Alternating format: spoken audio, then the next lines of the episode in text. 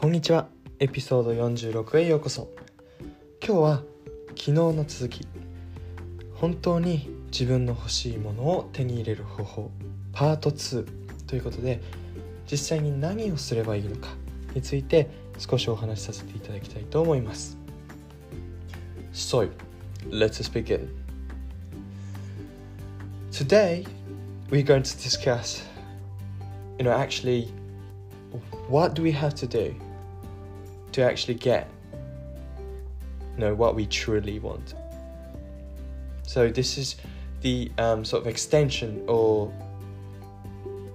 you know continues from what we talked about yesterday which is you know why we can't get what we truly want or sort of who we are what sort of behavior we tend to have you know? And if I give you the answer um, in the short line, the one line would be one line answer would be use the commitment devices or invest part of your own. To sort of explain and expand a little bit, there are theoretically or academically two kinds of people. And one is naives and two is sophisticate. And both people are, pe- uh, you know, those both types of people are still people, so they always face preference reversal, which is what we talked about yesterday.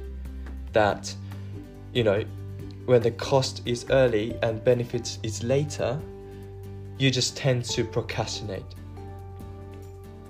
And naive people don't realize this and continues to procrastinate. So for that gym example, you know, on the day you had to go go to gym comes, you procrastinate. And that happens next week and week later. But you plan, but you do plan though. You plan to go to gym. But you don't realize that, you know, on the day you had to go to gym, you're just going to procrastinate because you can't be bothered. Sophisticate, on the other hand, realize this would happen and commit to it.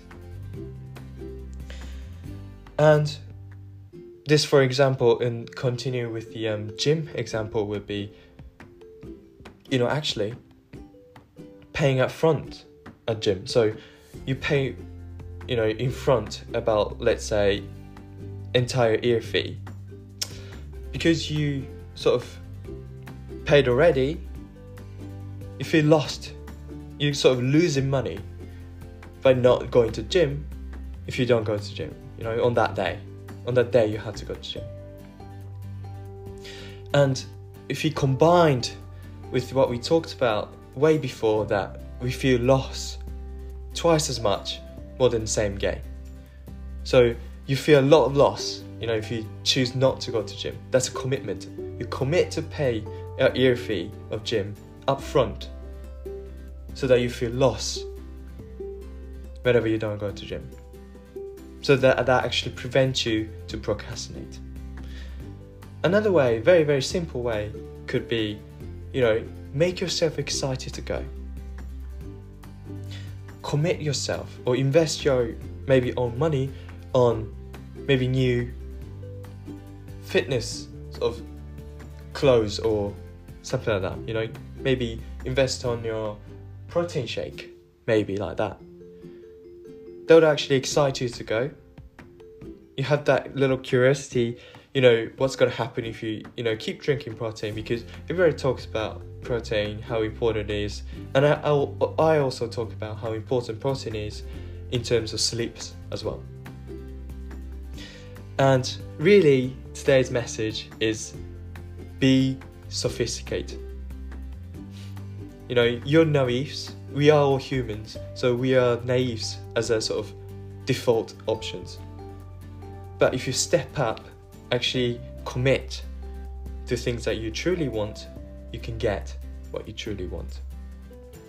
And using the logic of, you know, if you don't do that, you feel lost would be extremely powerful thing to do. So that is the main message. Be sophisticated, and hopefully, in your context, this will be some somewhat useful to you too. So thank you very much for tuning in today. Have a great day, and see you tomorrow.